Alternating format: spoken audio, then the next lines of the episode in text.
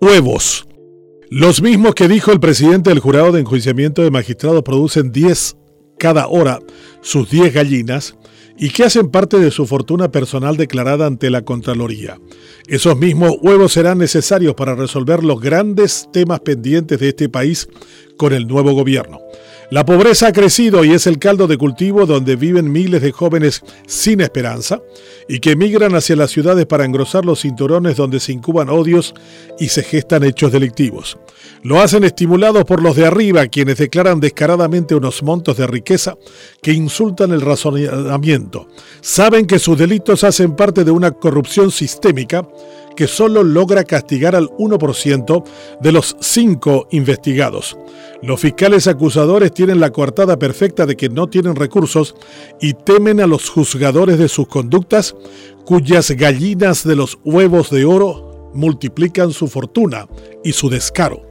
Menuda tarea para un gobierno que nace de ese mismo ámbito y más para un presidente que duda como Hamlet si será él el presidente o su mentor. Los brasileños dicen que el contrabando de los cigarrillos que viene de Paraguay les hace un agujero fiscal cuyo monto supera varias veces la inversión en salud y educación.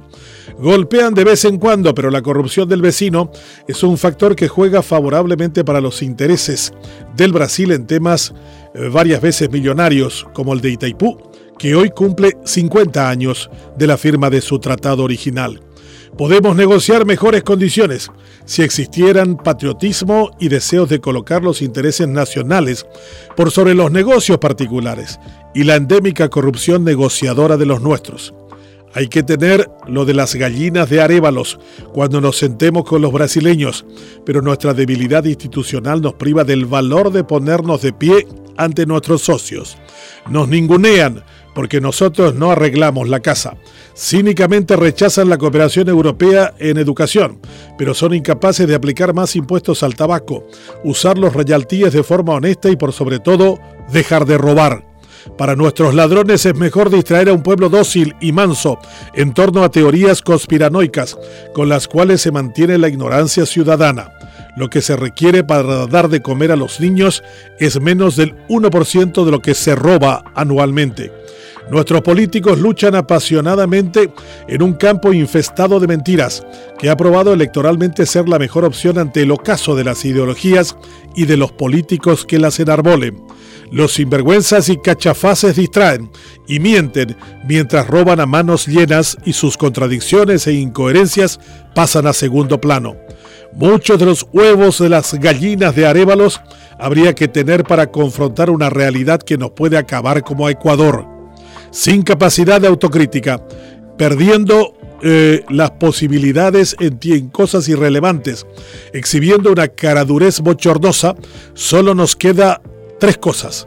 La capitulación, la reacción violenta o el sometimiento al crimen organizado. Esta semana el PCC mató en nuestras cárceles a tres de los suyos y el ministro de Prisiones con orgullo informó que iban por siete. Mucho se puede hacer si existe voluntad, pero cuando la piara se cree mayoría no hay gallinas ni huevos que sirvan para algo. Se va Abdo, que tuvo la coartada de las diez plagas de Egipto, incluida la pandemia, que lo salvó del bochorno de no poder terminar ni el primer año de mandato. Se va con lo de pillos y peajeros, que le espetó al pueblo paraguayo y probablemente con una abultada fortuna, fruto de los más de 4.500 kilómetros de rutas asfaltadas dirá que triplicó la cantidad de Stroessner en 35 años y por supuesto muy lejos de los 5 kilómetros del fracasado Metrobús de Cartes. Si hasta él pudo hacerlo, lo que se podría, dejando de robar, mejorando la gestión y teniendo los huevos de las gallinas de Arévalos. Mucho coraje se requiere para afrontar los problemas endémicos de este país, pero sin eso no habrá mayoría que pueda contener la rabia y el hartazgo de un pueblo que se reconozca con poder.